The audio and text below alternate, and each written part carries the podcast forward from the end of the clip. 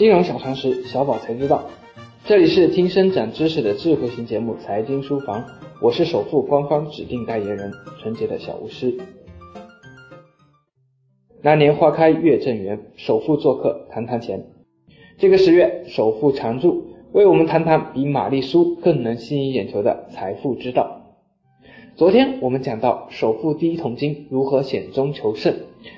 接下来，我们就来聊一聊棉花生意接下来的另一件大事，它既是首富的劫难，也是首富的机遇。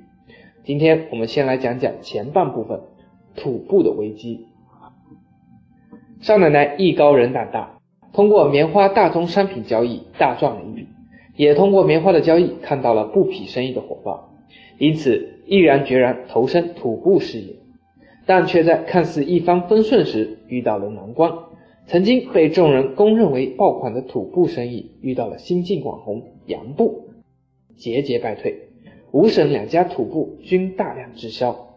看到这里，有人对首富情敌恨得牙痒痒，但造成危机的根源却不在别人，而是少奶奶自身对市场判断失误，盲目从众，陷入羊群效应中。那么，什么是羊群效应呢？经济学里经常用羊群效应来描述经济个体的从众跟风心理。羊群是一种很散乱的组织，平时在一起也是盲目的左冲右撞，但一旦有一只头羊动起来，其他的羊也会不假思索的一哄而上，全然不顾前面可能有狼，或者不远处有更好的草。因此，羊群效应就是比喻人都有一种从众心理。从众心理很容易导致盲从，而盲从往往会陷入骗局或遭到失败。在剧中，少奶奶一时失察，只看到布匹生意的火爆，却没有看到土布在金阳已经是日落西山的过气网红。而看似蠢萌的胡咏梅，却在这时看到了新的趋势——洋布生意的前景。而结果也是显而易见，颜值高、质量高的洋布稳稳占据市场。逐步节节败退，在生意场上，羊群效应真是害人不浅。那么，在资本市场中，羊群效应有什么危害呢？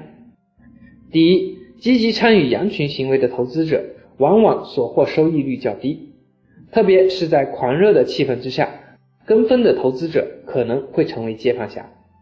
这一点，股市中的韭菜们应该深有体会。第二，投资者倾向于将资金投入到公认的。表现良好的股票上去，乍一看没什么问题，但其实问题很大。例如，两千年第一季度网络股大涨，使得众多投资人跟风投入所谓的高科技股当中，然后仅仅两年后，网络泡沫破裂，科技股暴跌，而传统价值股票依然给相信他们的投资人带来正面的回报。那些盲目跟风网络股的投资者。蒙受了巨大损失。第三，当羊群效应超过一定的限度，还将会诱发过度反应出现。例如，盲目追涨可能会制造泡沫，盲目杀跌也会加深危机。那么，如何才能避免成为一只跟风的羊呢？巴菲特有一句著名的投资格言，叫做“别人疯狂时我理智，别人理智时我疯狂”，就很好的概括了解决办法。